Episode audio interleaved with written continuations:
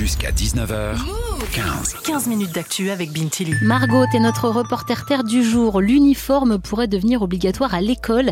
Gabriel Attal, le ministre de l'Éducation, a annoncé ce matin qu'une expérimentation allait être lancée. On connaîtra tous les détails d'ici quelques semaines.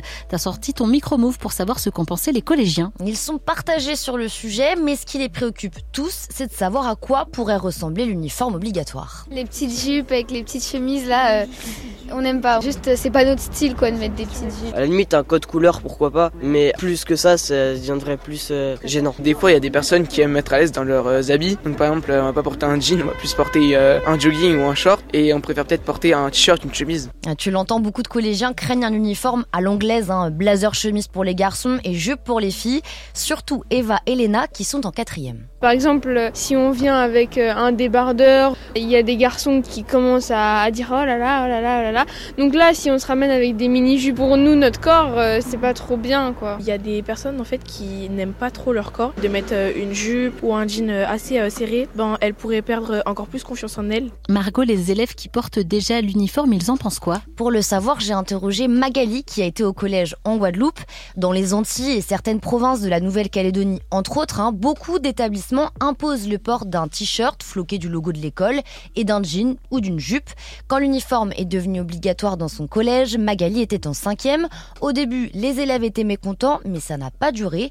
Le port de l'uniforme lui a même apporté des choses. Quand on quittait l'école, on pouvait reconnaître des gens du collège euh, dans la rue. Ça crée, je pense, euh, une petite euh, identité commune, euh, sentiment d'unité. Je pense que ça aide sur ces points-là, de valeurs communes, sur le plan économique aussi. Dans une certaine mesure, oui, ça gomme les inégalités, mais ça doit être accompagné d'un effort vraiment au niveau euh, des établissements, de créer du lien entre les étudiants. Ça ne peut pas être juste une mesure comme ça. euh, ça doit être dans un projet plus englobant d'unité, je pense. Et justement, plus de cohésion et d'égalité entre les élèves, ce sont les arguments de ceux qui sont en faveur de l'uniforme à l'école. Mais l'uniforme permet vraiment de réduire les inégalités? La question fait débat, mais pour le sociologue Michel Fiz, le port obligatoire de l'uniforme est plus un symbole qu'une mesure concrète. Quand on dit uniforme, on pense autorité et réduction des inégalités. La réponse est non, pour une raison simple. Les inégalités sociales reposent sur des situations économiques des familles. Il y a les riches et les pauvres au sein des écoles.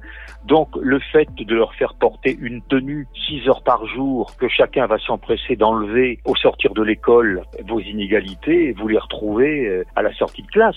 Pour lui, c'est une mesure d'un autre temps qui peut aussi déstabiliser les adolescents. Au collège, on est dans une logique de distinction des autres, et notamment par le vêtement. On est dans euh, la volonté de faire émerger une personnalité propre. Certains syndicalistes disaient que ça pourrait être vécu, cette mesure, comme une atteinte à l'identité personnelle qui passe par le libre choix vestimentaire. Selon lui, une consultation, voire un référendum au niveau national sont indispensables avant d'imposer cette mesure, sous peine qu'elle ne soit tout simplement pas respectée. En 2014, le maire d'extrême droite de Béziers en Occitanie avait fait livrer plus d'un millier d'uniformes qui n'ont jamais trouvé preneur dans les établissements publics de la ville. Merci beaucoup Margot pour ce reportage.